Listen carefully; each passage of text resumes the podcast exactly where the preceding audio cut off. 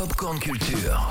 Et il va nous en parler. Quel film aller voir? C'est le spécialiste. Il y a plein de sorties aujourd'hui. Ouais, Est-ce que tu aimes la sueur, les gros muscles et la baston, euh, Clément? Pas vraiment, j'ai d'autres passions dans la vie. Bon, en tout cas, il y a Creed 3 qui sort aujourd'hui au cinéma. C'est quoi votre histoire à tous les deux? Il t'a rien dit? On était comme des frères. C'était moi le plus fort, j'ai pas eu l'occasion de le prouver. Ouais, C'est le neuvième film de la saga Rocky, mais c'est le premier dans lequel euh, Sylvester Stallone ne reprend pas son rôle de Rocky Balboa. Euh, Désormais, la star, c'est Michael B. Jordan qui interprète le fils d'un ancien rival de Rocky. Et dans ce troisième volet, il va voir ressurgir un ami d'enfance tout juste sorti de prison. Et leur euh, rivalité va les amener sur le ring. Et c'est l'occasion de réécouter cette BO mythique de Rocky. Ah bah évidemment. Alors, L'acteur il s'appelle Michael B. Jordan. exactement. Mais il a rien à voir avec Michael Jordan? Non, apparemment non. J'ai vérifié, je crois pas. Genre il lui a volé son nom. Ouais, C'est comme si peu. moi je décidais de m'appeler euh, Cédric G. Lecor. quoi. Exactement. Je te prendrais ton nom à toi. tu vois.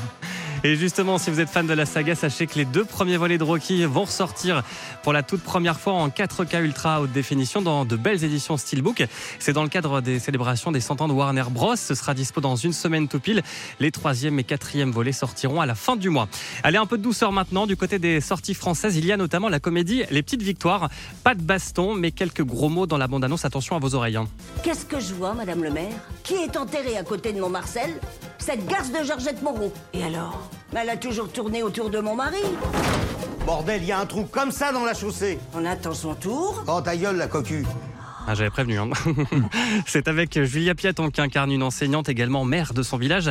Bref, son emploi du temps est plus que chargé. Parmi les problèmes qu'elle doit gérer, Émile, un habitant ronchon du village, joué par Michel Blanc, qui va s'incruster dans sa classe pour apprendre à lire et écrire. L'occasion pour la réalisatrice d'aborder le sujet souvent tabou de l'illettrisme, mais aussi de parler de désertification qui touche les campagnes.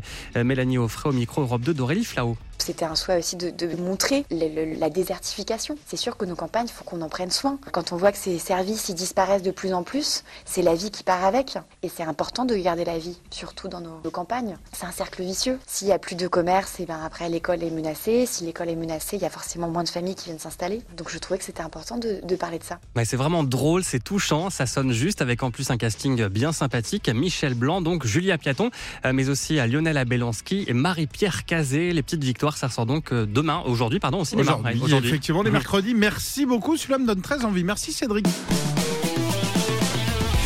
Retrouvez toute l'actu gaming, ciné et musique avec Cédric Lecor de 16h à 20h sur Europe 2.